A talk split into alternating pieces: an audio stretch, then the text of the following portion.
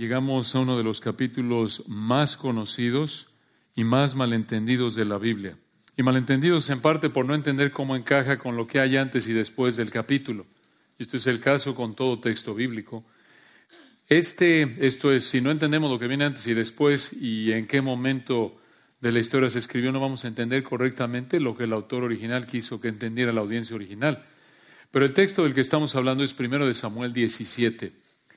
Primero de Samuel 17 nos presenta la historia de David y Goliat, historia conocida.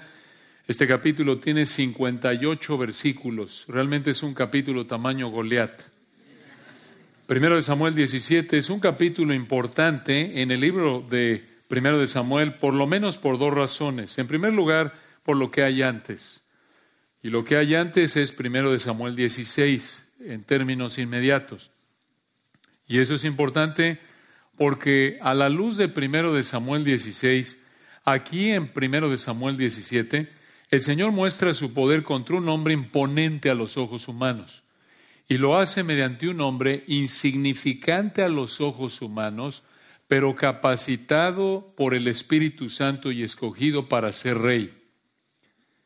En 1 Samuel 16 el Señor mostró que estaba con David al usar a David para aliviar sobrenaturalmente la aflicción del gran rey Saúl. Recuerdan que eso fue en privado, en la corte de Saúl. Y aquí en primero de Samuel 17 es como si el Señor empujara a David, lo sacara de la corte de Saúl. Es como si dijera, bueno, ya aquí mostré mi poder, ahora voy a mostrarlo afuera. Que todo mundo sepa que mi espíritu te capacita. Y decimos eso porque aquí en primero de Samuel 17 el Señor volvió a mostrar que estaba con David al usar a David por el poder de su espíritu para matar al gran soldado Goliat. Y esto fue en público. Esto fue en el campo de batalla. Y una segunda razón por la que primero de Samuel es un capítulo importante es por lo que viene después. No solo por lo que viene antes, sino también por lo que viene después. ¿Cómo es esto? Lo que pasó en primero de Samuel 17 fue el detonador que el Señor usó para lo que sigue en primero de Samuel. Fue así como el trampolín, el gatillo y vamos a ver esto aquí en primero de Samuel 17 en dos partes. Esto es, pensamos dividir el capítulo en dos partes. Y aquí encontramos dos muestras del poder divino contra Goliat para que confíes en el Señor. Dos muestras del poder divino contra Goliat para que confíes en el Señor. En primer lugar vemos el desafío de Goliat y en segundo lugar la derrota de Goliat el desafío y la derrota. Y veamos la primera, versículos 1 al 40, el desafío de Goliat. El desafío de Goliat. Aquí en los versículos 1 al 3 está el lugar exacto donde pasó el capítulo 17. Vean el versículo 1. Los filisteos juntaron sus ejércitos para la guerra y se congregaron en Soco. Soco está a unos 25 kilómetros, unas 15 millas a la izquierda o al oeste de Belén. Y continúa el 1, que es de Judá y acamparon entre Soco y Aseca en Efes Amim. Y en el 2 también Saúl y los hombres de Israel se juntaron y acamparon en el valle de Ela, este valle iba de este a oeste, y se pusieron en orden de batalla contra los filisteos. Y en el 3 los filisteos estaban sobre un monte a un lado, Israel estaba sobre otro monte al otro lado, y el valle entre ellos. Aquí están listos para pelear. Pero los filisteos sacaron su arma secreta en el versículo 4. Véanlo. En el 4 salió entonces del campamento de los filisteos un paladín, esto es un payaso, pero en hebreo esta palabra se refiere a un peleador, un soldado solo, un campeón, un, el mejor soldado, soldado élite. Versículo 4, el cual se llamaba Goliat de Gat.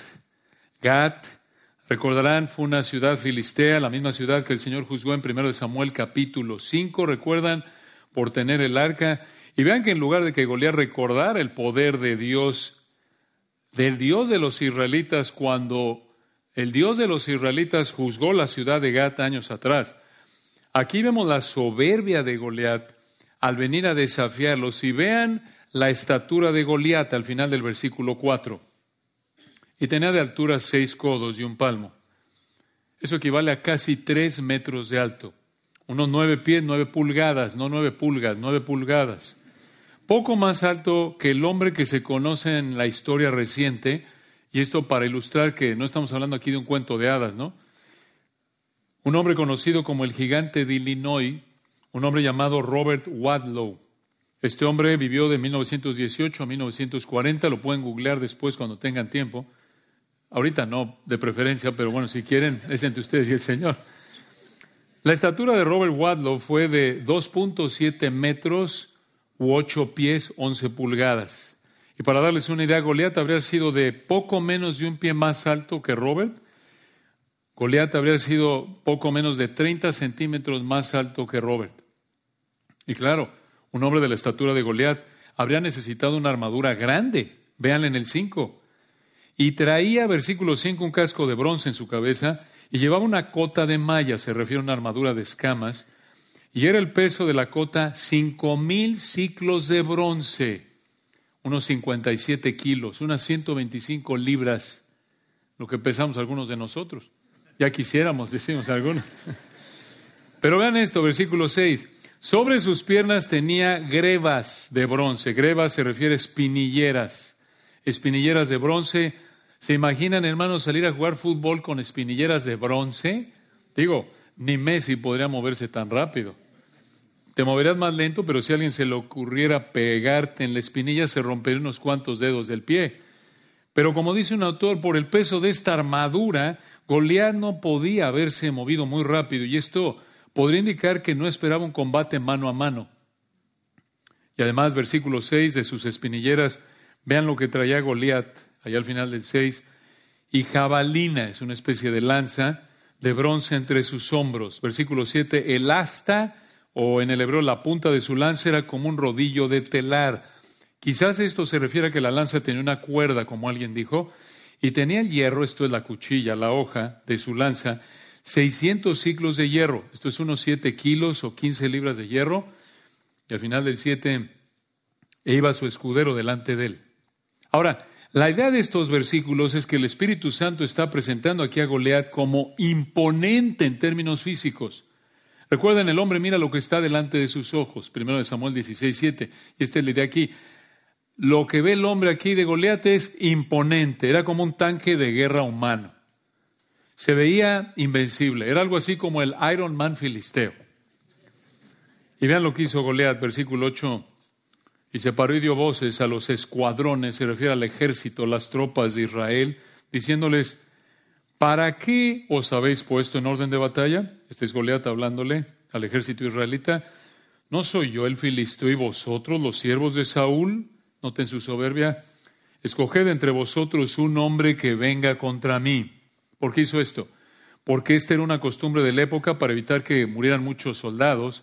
Se peleaban uno de cada ejército y el que ganaba supuestamente terminaba siendo el ejército dominante para que el ejército del perdedor se volviera siervo del ejército ganador. Y por eso versículo 9, esto es lo que propuso Goliat. Si él pudiera pelear conmigo y me venciere, nosotros seremos vuestros siervos. Y si yo pudiera más que él y lo venciere, vosotros seréis nuestros siervos y nos serviréis. Y añadió el filisteo, versículo 10, este es Goliat, hoy yo he desafiado, en el hebreo, he deshonrado, he insultado al campamento de Israel. Dadme un hombre que pelee conmigo. Ahora esto fue serio, porque en la manera de pensar de esa época esto habría sido un insulto para Israel y sobre todo para el Dios de Israel. Era como si la pelea era entre el dios filisteo Dagón, representado por Goliat, y el dios de Israel, representado por un soldado israelita. Y por eso en el versículo 26, David preguntó quién era Goliat para que provocara los escuadrones del Dios viviente. Esta fue una buena estrategia en términos humanos de los filisteos, porque ellos sabían que era difícil que alguien quisiera pelear de manera individual contra ese mastodonte, contra Goliat. Y la estrategia de los filisteos funcionó, porque los israelitas quedaron petrificados de miedo. Esto lo vemos en el versículo 11.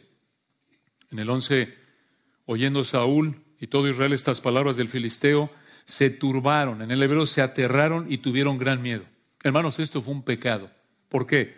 Porque siglos antes Dios le había mandado a Israel que no temieran ni tuvieran miedo de sus enemigos porque Dios estaba con ellos y Él les iba a dar la victoria sobre sus enemigos. Se los dijo en Deuteronomio 1.21, se lo repitió en el 31.8, Josué 8.1, Josué 10.25, una y otra vez. Y a diferencia de este rey desobediente, Saúl, del versículo 11, este rey rechazado, aquí el Señor presenta al hombre que reemplazaría a Saúl, versículo 12. Y David, y vean el énfasis otra vez del Espíritu Santo, en el linaje de David, versículo 12, y David era hijo de aquel hombre frateo de Belén de Judá. Otra vez, David era el ancestro del león de la tribu de Judá, el ancestro de la raíz de David, el hijo de David, el Señor Jesucristo. Y aquí dice el 12, David era hijo de aquel hombre frateo de Belén de Judá, cuyo nombre dice ahí, el cual tenía ocho hijos. Y en el tiempo de Saúl este hombre era viejo y de gran edad entre los hombres. Ahora, conforme avanzamos, vean cómo David nos recuerda en varias áreas al hijo de David, de manera imperfecta, pero apunta a algo de las perfecciones del hijo de David. Y vean aquí en el versículo 12 que Isaías era viejo y de gran edad. Y esto ayuda a entender por qué Isaí no estaba en esta guerra, pero sus hijos sí. Versículo 13. Y los tres hijos mayores de Isaí habían ido para seguir a Saúl a la guerra, y los nombres de sus tres hijos que habían ido a la guerra eran Eliab el primogénito, el segundo Abinadab y el tercero Sama.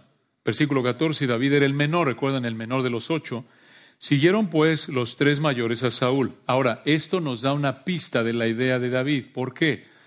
Porque por lo que dice Números 1.3, parece que solo estos tres hijos mayores de Isaías habrían tenido 20 años o más porque Números 1.3 dice que para ir a la guerra un israelita tenía que ser de 20 años para arriba, 20 años o mayor. Por eso pudieron ir a la guerra. Esto apunta entonces a que David tenía menos de 20 años aquí. Y explicaría por qué David no estaba aquí en la guerra, aunque era un soldado capaz, según primero de Samuel 16, 18, ¿recuerdan? Pero, versículo 15, David había ido y vuelto, dejando a Saúl, para apacentar las ovejas de su padre en Belén. Esto significa, como lo vimos, recuerdan en primero de Samuel 16, 21 al 23, que además de que David era el paje de armas de Saúl y tocaba para Saúl, David, David también seguía cuidando las ovejas de su papá, aquí en el 15. Y en el 16 venía pues aquel filisteo por la mañana y por la tarde, y así lo hizo durante 40 días. Vean cómo los filisteos hermanos usaron a este hombre como un arma de terror contra Israel. Dos veces al día, a diario, por un mes y diez días, sacaban ahí a su Goliat. Y de esta manera, Dios providencialmente preparó la situación para involucrar a David. Veanlo en el 17. Y dijo Isaías a David, su hijo, toma ahora para tus hermanos un nefa, unos 17 litros de este grano tostado, y estos diez panes, y llévalo pronto al campamento a tus hermanos. Y 18, estos diez quesos de leche los llevarás al jefe de los mil y mira si tus hermanos están buenos, esto es, están bien, y toma prendas de ellos. Ahora, aquí vemos que las familias israelitas cuidaban de sus parientes que eran soldados. Esto de tomar prendas, como lo explica un autor, significa que le daban a las familias una especie de promesa de que si ganaban, les iba a tocar parte del botín pero también en una confirmación de que David había hecho lo que su papá le había mandado. Y un detallito, también era una confirmación de que todavía estaban vivos. Pero vean el 19. En el 19 Saúl y ellos y todos los de Israel estaban en el valle de Ela peleando contra los filisteos. Y en el 20 se levantó pues David de mañana y dejando las ovejas al cuidado de un guarda, escuchen esto, se fue con su carga como Isaí le había mandado. Vean algo, hermanos, aquí de la humildad de David. Regresó a cuidar las ovejas de su padre y obedeció a su padre al llevarle alimento a sus hermanos, aunque ya había sido ungido rey en el capítulo anterior, ¿recuerdan? Un rey, un pastor y humilde. Qué hermoso recordatorio de la humildad perfecta de nuestro amado Rey de Reyes y buen pastor. Y después, versículo 20, de unos 24 kilómetros, realmente más de unos 24 kilómetros, unas 14 millas de viaje, aparentemente caminando. Vean en el 20 al final en qué momento llegó David al campamento israelita. Y llegó al campamento cuando el ejército salía en orden de batalla y daba el grito de combate. Y en el 21 se pusieron en orden de batalla Israel y los filisteos ejército frente ejército. Y en el 22 entonces David dejó su carga en manos del que guardaba el bagaje y corrió al ejército y cuando llegó preguntó por sus hermanos si estaban bien. En el 23, mientras él hablaba con ellos, he aquí que aquel paladín que se ponía en medio de los dos campamentos, que se llamaba Goliat, el filisteo de Gad, salió de entre las filas de los filisteos y habló las mismas palabras y las oyó David. Observen que el Señor hizo que David estuviera ahí exactamente en el momento en el que Goliat desafió a Israel. Y David oyó aquí las palabras de los versículos 8 al 10. Y vean de nuevo en el 24 el miedo que tenían los israelitas de Goliat. Versículo 24. Y todos los varones de Israel que veían a aquel hombre huían de su presencia y tenían gran temor. Y en el 25, cada uno de los de Israel decía, ¿no habéis visto aquel hombre que ha salido? Él se adelanta para provocar a Israel. Al que le venciere, esto es, al que le matare, el rey le enriquecerá con grandes riquezas y le dará su hija y eximirá de tributos, esto es, librará de impuestos a la casa de su padre en Israel. Ahora, esto de ofrecer a la hija como trofeo, digamos, era algo que acostumbraban hacer en esa época, como lo vemos en jueces capítulo 15. Pero esto de casarse con la hija del rey era muy deseable, claro, porque ser yerno del rey Saúl habría traído muchos privilegios. Y observen algo aquí, a pesar de que el rey les ofreció dinero, les ofreció a la princesa por esposa, les ofreció quitarle los impuestos a su familia si derrotaban a Goliat, ni siquiera un soldado se atrevió a intentar. No hubo ni un voluntario. Esto no habría alentado a la hija de Saúl, imagínense. Digo, ni con dinero ni con perdón de impuestos incluidos, un soldado quiso intentar. Así como si ella fuera una prenda de ropa que nadie quiere y bueno, si la compras te regalan un refresco y unas papas para que te la lleves. Pero aclaramos, esto no fue por rechazo a la hija de Saúl, no es que nadie le entró porque dijo, no, yo no le entré con la hija, olvídalo. No, no, no, no, esto fue por miedo de Goliat. Ahora, ¿Dónde estaba el valiente y piadoso Jonatán, hijo de Saúl? Realmente no sabemos. Es probable que no estaba ahí porque lo estaban protegiendo por ser el príncipe. Pero observen algo trágico, hermanos, aquí. Ni siquiera un soldado pensó en términos bíblicos. No vemos aquí un soldado presentando una perspectiva bíblica. No vemos un soldado ofreciendo, sugiriendo que buscaran a Dios en oración. Nada. Pero un hombre que no era soldado, sino pastor, menospreciado por su apariencia, sí lo pensó.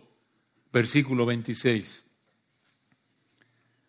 Entonces, 26, habló David a los que estaban junto a él, diciendo, ¿qué harán al hombre que venciera este filisteo y quitare el oprobio? Observen, en el hebreo el abuso, la burla, la desgracia de Israel, porque ¿quién es este filisteo incircunciso para que provoque a los escuadrones del Dios viviente?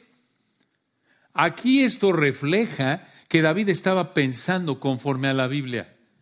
Porque esa frase de nuevo filisteo incircunciso es un término de menosprecio para decir que Goliat no era parte del pueblo del pacto, que era un pagano y haber desafiado a la nación del pacto de Dios era desafiar al Dios viviente y por eso el énfasis ahí al final, para que provoque a los escuadrones del Dios viviente, no te no dijo del rey Saúl, no, del Dios viviente. Lo que Goliat hizo fue grave. Desde esta última pregunta en el versículo 26 empezamos a ver cómo pensaba David. Vean la perspectiva de David. En los versículos 11 y 24, Saúl y Israel se preocupaban por cómo se veía Goliat. Y aquí en el versículo 26, David se preocupó por cómo se veía el Dios viviente, porque Goliat provocó al ejército del Dios viviente. De nuevo, esto indica que David estaba pensando desde el punto de vista bíblico, no físico. En términos de 1 Samuel 16, 7, aquí David, por así decirlo, estaba mirando lo que Dios mira, mientras que Israel y Saúl estaba mirando lo que el hombre mira, lo que está delante de sus ojos. David, hermanos, estaba consumido con la gloria de Dios. Aquí él reflejó algo de la perfección de nuestro Señor. ¿Recuerdan cuando en Juan 2.17 dice, hablando del Señor, el celo de tu casa me consume? Citando el Salmo 69.9, escrito por David. Recuerden, el Hijo glorificó al Padre en su vida y muerte de manera perfecta. Juan 17. Y vean aquí en el 27 lo que le respondieron a David versículo 27, y el pueblo, se refiere ahí al ejército israelita, en el 27, y el pueblo le respondió las mismas palabras, diciendo, así se hará el hombre que le venciere. Aquí le dijeron lo del versículo 25. Le dijeron a David, mira David, el hombre que venza a Goliat, el que lo mate, el rey le va a dar tres cosas, mucho dinero, le va a dar a su hija por esposa y va a dejar de cobrarle impuestos a la casa de su padre. Versículo 28, y oyéndole hablar Eliab, su hermano mayor, con aquellos hombres, se encendió en ira contra David y dijo, ¿para qué has descendido acá? ¿Y a quién has dejado aquellas pocas ovejas en el desierto? Observen, no solo ovejas, sino pocas, para enfatizar que David no era nada. Y Eliab le dijo a su hermano, yo conozco tu soberbia y la malicia de tu corazón, que para ver la batalla has venido. Ven aquí a el hermano mayor de David enojado y acusando falsamente a David, pecando realmente Eliab. Y vean cómo respondió David en el 29. David respondió, ¿qué he hecho yo ahora? Esto podría indicar que Eliab hacía esto seguido. ¿No es esto mero hablar? En otras palabras, ¿por qué te enojas? Solo preguntaba. Y en el 30, apartándose de él hacia otros, este es David, preguntó de igual manera y le dio al pueblo la misma respuesta de antes. Y vean de nuevo, hermanos, en el 31, Vean la providencia del Señor. Vean cómo el Señor hizo que David llegara a Saúl y de allá Goliat 31. Fueron oídas las palabras que David había dicho y las refirieron delante de Saúl y él lo hizo venir. Y en el 32 dijo David a Saúl, no desmaye el corazón de ninguna causa de él, tu siervo irá y peleará contra este filisteo. Vean la prudencia de las palabras de David, como lo vimos en el capítulo 16. No le dijo, eres un cobarde, Saúl, tú eres el rey, tú eres igual de alto que aquel, ¿por qué no vas y le entras, amigo? No, vean su respeto, vean su prudencia. Versículo 33, obvio esto refleja su humildad, no dijo, esto es una bola de cobardes, yo voy. No, vean hermanos su énfasis. Versículo 33, su preocupación. Dijo Saúl a David, no podrás. La idea no tienes la capacidad tú e ir contra, este, contra aquel filisteo para pelear con él. Porque le dijo Saúl a David, tú no puedes porque tú eres muchacho, de nuevo probablemente tenía menos de 20 años, y él, hablando de Goliat, un hombre de guerra desde su juventud. Saúl le dijo aquí en el 33, mira David, no tienes la capacidad de pelear contra Goliat por dos razones. Una, eres muy joven, y dos, Goliat te come en experiencia militar. Observen cómo Saúl evaluó la situación físicamente, no espiritualmente. Igual que Eliab. Pero vean el poder de Dios manifestado en la confianza de David en Dios en el 34. Vean este texto hermoso. David en el 34 respondió a Saúl. Y vean de nuevo su humildad. Tu siervo era pastor de las ovejas de su padre. Y cuando venía un león o un oso y tomaba algún cordero de la manada, salía en el 35 yo tras él y lo hería y lo libraba de su boca. Vean su valentía. Por salvar un cordero tomado por un león o un oso, David no se rendía, sino que lo perseguía, lo hería, libraba al cordero y si el león o el oso lo atacaba, no salía corriendo. Versículo 35 al final. Y si se levantaba, esto es el oso o el león contra mí, yo le echaba mano de la quijada y lo hería y lo mataba. Digo, hermanos, este no es un chihuahueño, un perrito, hay una rata. Perdón si alguno tiene un chihuahueño. Muy chiquito, digamos. Esto, hermanos, era un 34, un león, un oso. Y en el 36, fuese león, fuese oso, tu siervo lo mataba. Y este filisteo incircunciso será como uno de ellos, escuchen esto, porque ha provocado al ejército del Dios viviente. ¿Era cierto? David era joven, no tenía la preparación y la experiencia militar de Goliat, pero Dios lo había preparado para esta pelea militar en un sentido de una mejor manera. Al haber hecho que David peleara contra un león, contra un oso. Pero escuchen, hermanos, David sabía por qué había podido sobrevivir a un león o un oso. No era por su capacidad. Versículo 37. No. Añadió David 37. Jehová, escuchen esto, que me ha librado de las garras del león y de las garras del oso, él también me librará de la mano de este filisteo. Vean qué maravilla, qué delicia es escuchar y leer estos versículos. ¿Por qué? Porque David aquí reflejó de manera imperfecta la confianza perfecta del Hijo de David al confiar en el Padre. Aquel que se encomendó al que juzga la causa justamente esta brisa de confianza en el Señor de David sopló contra el polvo de incredulidad en el que estaba hundido aquí Saúl, Eliab y el ejército israelita. De nuevo, vean hermanos, que David fue valiente y se esforzó, pero reconoció la providencia de Dios al librarlo del león y el oso. Y Dios usó, escuchen, esas liberaciones pasadas para darle confianza para enfrentar a Goliat en el presente. Así lo hace el Señor, ¿verdad? La manera en la que nos fortaleció ayer frente a la dificultad nos ayuda a recordar que así nos fortalecerá hoy y mañana frente a la dificultad. Así lo hizo con Pablo en 2 de Timoteo 4, 16 al 18. Y con esta explicación de David, Saúl lo aprobó, lloró por él en forma de deseo, ahí en el 37, vean. Y dijo Saúl a David, ve, y Jehová esté contigo. Y en el 38, Saúl vistió a David con sus ropas y puso sobre su cabeza un casco de bronce y le armó de coraz, esto es una armadura de escamas como la de Goliat en el versículo 5. ¿Por qué no fue aquí Saúl a pelear contra Goliat? Digo, de nuevo, era más alto que David seguramente y por lo menos se acercaba a la estatura de Goliat. ¿Por qué no fue él? Quizás porque era mayor, y otra posibilidad es porque era el rey, no querían que se arriesgara a morir. Pero aquí en el versículo 38 Saúl le puso su armadura a David y vean en el 39 lo que hizo David. En el 39 ciñó David su espada sobre sus vestidos y probó a andar, esto es, trató de caminar, porque nunca había hecho la prueba. Y dijo David a Saúl, yo no puedo andar con esto, porque nunca lo practiqué. Y David echó de sí aquellas cosas.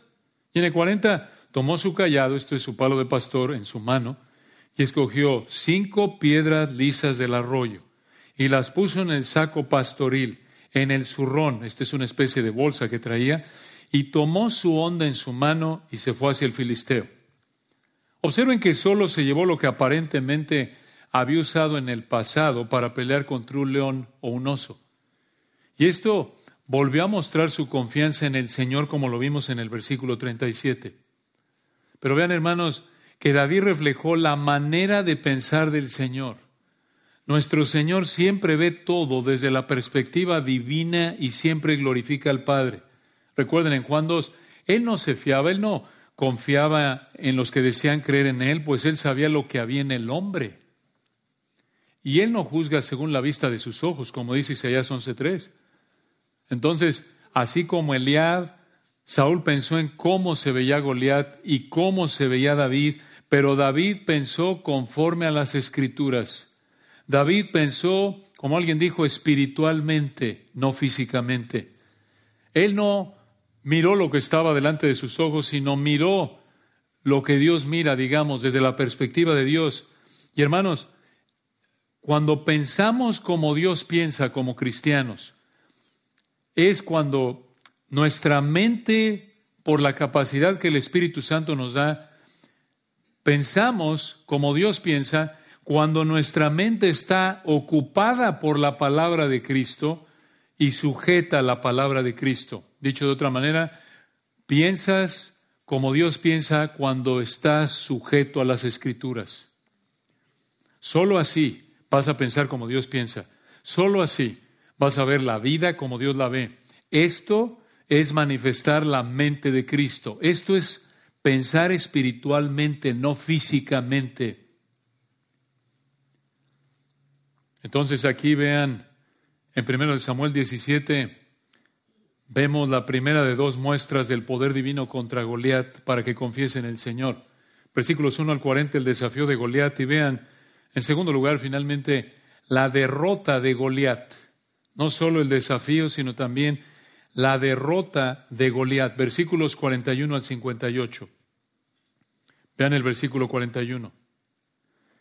Y el filisteo venía andando y acercándose a David y su escudero delante de él. Y en el 42, cuando el filisteo miró y vio a David, le tuvo en poco, porque era muchacho y rubio, de nuevo pelirrojo y de hermoso parecer. Observen aquí, Goliat menospreció a David, igual que Saúl y Elías menospreciaron a David por su físico. De nuevo, ellos vieron lo que estaba delante de sus ojos. Ellos evaluaron la situación físicamente, no bíblicamente, no espiritualmente. Esta, hermanos, es la perspectiva incrédula, humana. Y tristemente, como creyentes, con frecuencia, con más frecuencia de lo que nos gustaría admitir, así es como evaluamos la vida. Pero está mal, es pecaminoso. Ver las cosas solo desde la perspectiva, o más bien ver las cosas desde la perspectiva humana, lo que está delante de nuestros ojos, no pensar cómo dice la Biblia que debo evaluar esta situación. Y observen en el 43 cómo Goliat trató de intimidarlo. Versículo 43. Dijo el filisteo a David, ¿soy yo perro para que vengas a mí con palos? Esto demostró burla de Goliat a David. Esto mostró que Goliat estaba ofendido. Y Goliat se sintió ofendido de que este niñito guapito viniera sin nada más que una cosita como su onda contra este soldado tan imponente. Esto refleja la arrogancia de Goliat. Y vean qué más dijo Goliat, versículo 43, al final, y maldijo a David por sus dioses. La idea es que dijo algo así como, que el dios Dagón te mate. Hermanos, de nuevo, esto no es solo un conflicto militar. A ver quién mata a quién. Aquí va más allá de eso. Aquí recuerden, Goliat está peleando, por así decirlo, representando al Dios Dagón y David representando al Dios verdadero, a Yahweh. Y vean versículo 44, Goliat le dijo algo más. Dijo en el 44, luego el filisteo a David, ven a mí y daré tu carne a las aves del cielo y a las bestias del campo.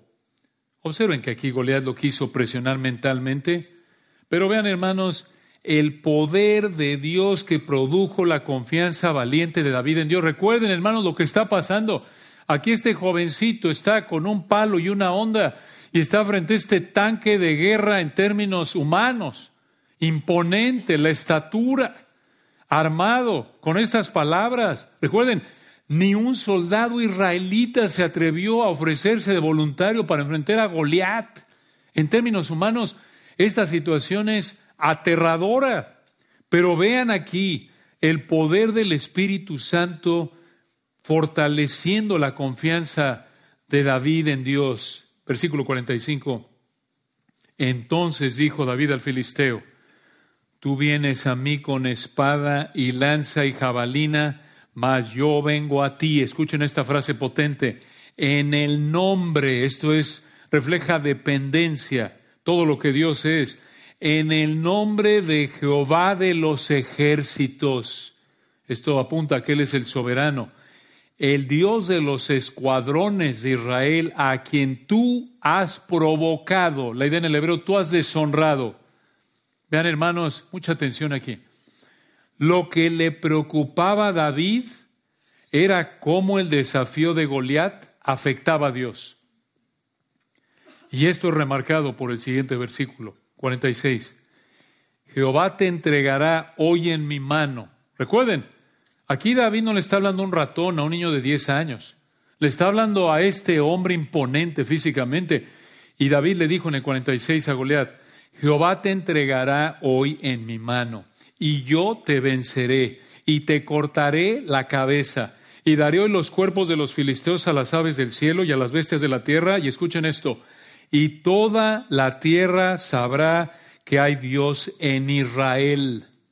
Observen, hermanos, que David confió en que Dios le entregaría a Goliat en su mano para que la tierra supiera que Dios estaba con Israel. Y además, versículo 47, escuchen, y sabrá, David le sigue diciendo a Goliat, sabrá toda esta congregación que Jehová no salva con espada y con lanza, porque de Jehová es la batalla y él os entregaré en nuestras manos. Vean, hermanos, el énfasis de David. Él peleaba en el nombre del Señor para que se diera a conocer el nombre del Señor. Y el que derrotaría a Goliat sería el Señor. Vean qué maravilloso ejemplo de confianza en el Señor producida por su Espíritu. Observen, hermanos, la misma fe de David que vimos en Jonatán cuando dijo, no es difícil para Jehová salvar con muchos o con pocos, en 1 Samuel 14, 6.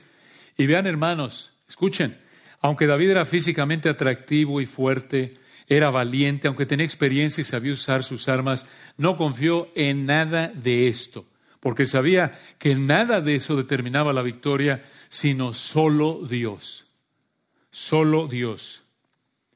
Que así seamos, hermanos, por el poder del Espíritu, tal como nuestro Señor vivió aquí en la tierra, pero Él de manera perfecta, claro, en dependencia perfecta del Padre, capacitado nuestro Señor de manera perfecta por el Espíritu, buscando solo la voluntad del Padre para glorificar al Padre de manera perfecta. Y observen, hermanos, algo importante también aquí, una gran verdad, escuchen. Observen que a David no le molestó que Saúl, Eliab y Goliat lo menospreciaran. No dijo, pobre de mí, nadie me respeta. Lo que le molestó a David fue que Goliat deshonrara a Yahweh. Eso sí le molestó. Escuchen, cuando nos preocupa más cómo se ve el Señor que cómo nos vemos nosotros, no nos vamos a molestar por cómo nos trata la gente sino por cómo trata la gente al Señor. Este es un gran termómetro de nuestra vida espiritual, porque cuando nos molestamos más por cómo nos vemos nosotros que por cómo se ve el Señor, eso muestra soberbia, egoísmo. Y vean el versículo 48, vean al Señor actuando en la confianza de David en el Señor frente a Goliat, versículo 48. Y aconteció que cuando el filisteo se levantó y echó a andar para ir al encuentro de David. David se dio prisa y corrió la línea de batalla contra el filisteo. Y en el 49, metiendo David su mano en la bolsa, tomó de ahí una piedra y la tiró con la honda e hirió al filisteo en la frente. Y la piedra quedó clavada, la idea en el hebreo es que se hundió en la frente y cayó sobre su rostro en tierra. Esto significa que la piedra entró por un lugar donde el casco no lo protegía. David era como los zurdos de jueces 20:16, todos los cuales tiraban una piedra con la onda a un cabello y no erraban. Y hermanos, algunos nos dicen que una piedra como estas viajaría a más de 100 kilómetros por hora, más de 60 millas por hora. Digo, este es un misil. Entonces, en el versículo 49 vemos que David aventó esta piedra con tal fuerza y precisión que le rompió el cráneo a Goliat en la frente. En el 50, versículo 50, así venció David al filisteo con onda y piedra, e hirió al filisteo y lo mató sin tener David espada en su mano. Vean el énfasis aquí. 51. Entonces corrió David y se puso sobre el filisteo, y tomando la espada de él y sacándola de su vaina, lo acabó de matar y le cortó con ella la cabeza. Y cuando los filisteos vieron a su paladín muerto, huyeron. Observen que los filisteos no cumplieron el trato que Goliat propuso en el versículo 9. No sirvieron a los israelitas, los filisteos huyeron. Y en el 52, levantándose luego los de Israel y los de Judá, gritaron y siguieron a los filisteos hasta llegar al valle y hasta las puertas de Cron. Esto es unos 16 kilómetros, unas 10 millas. Realmente, vean, estaba motivado Israel para derrotar a los filisteos. Y versículo 52 al final, cayeron los heridos de los filisteos por el camino de Saraim hasta Gad y Ecrón, y en el 53 volvieron los hijos de Israel de seguir tras los filisteos y saquearon su campamento, y en el 54 David tomó la cabeza del filisteo y la trajo a Jerusalén, pero las armas de él las puso en su tienda. Y en el 55, cuando Saúl vio a David que salía a encontrarse con el filisteo, dijo a Abner, general del ejército, Abner, ¿de quién es hijo este joven? Y Abner respondió en el 56, vive tu alma, oh rey, que no lo sé. Y el rey dijo, pregunta de quién es hijo ese joven. Y en el 57, cuando David volvió a matar al filisteo, Abner lo tomó y lo llevó delante de Saúl, teniendo David la cabeza del filisteo en su mano. Y en el 58 le dijo Saúl, muchacho, ¿de quién eres hijo? Y David respondió, yo soy hijo de tu siervo Isaí de Belén. ¿Qué le pasó a Saúl aquí? ¿Por qué preguntó esto Saúl si ya en el capítulo 16 conocía a David y él mismo le dijo, adelante, ve, éntrale? Quizás por cómo el demonio del capítulo 16 afectaba su mente y por eso no reconocía a David, pero no estamos seguros. Pero de lo que sí estamos seguros es que algo andaba mal con Saúl. Y observen, hermanos, que así como el Señor usó a su siervo David para salvar a muchos de Goliat, Así el Señor usó a su siervo perfecto, el Hijo de David, para salvar a muchos de la paga, poder y presencia del pecado. Hermanos, en ningún otro hay salvación, porque no hay otro nombre bajo el cielo dado a los hombres en que podamos ser salvos. Solo Cristo te puede salvar mediante la fe arrepentida, no tus obras. El héroe verdadero de 1 Samuel 17 es Yahweh de los ejércitos el Señor Jesucristo, y David correctamente apuntó a él que el mismo Espíritu de Cristo que capacitó a David para ver la situación desde el punto de vista bíblico, el mismo Espíritu de Cristo que hizo que David estuviera más preocupado por cómo se veía el Señor que por cómo se veía David, sea el mismo Espíritu que nos controle y que por el poder del mismo Espíritu de Cristo como cristianos hagamos lo mismo. ¿Cómo? sometiéndonos a su palabra para que nos concentremos, hermanos, en dos cosas. Una, en darle importancia a lo que Dios le dé importancia y dos, en estar más preocupados por cómo se ve el Señor Jesucristo que por cómo me veo yo. Oremos. Padre, gracias por tu verdad. Damos la gloria a Yahweh de los ejércitos, nuestro amado Señor Jesucristo.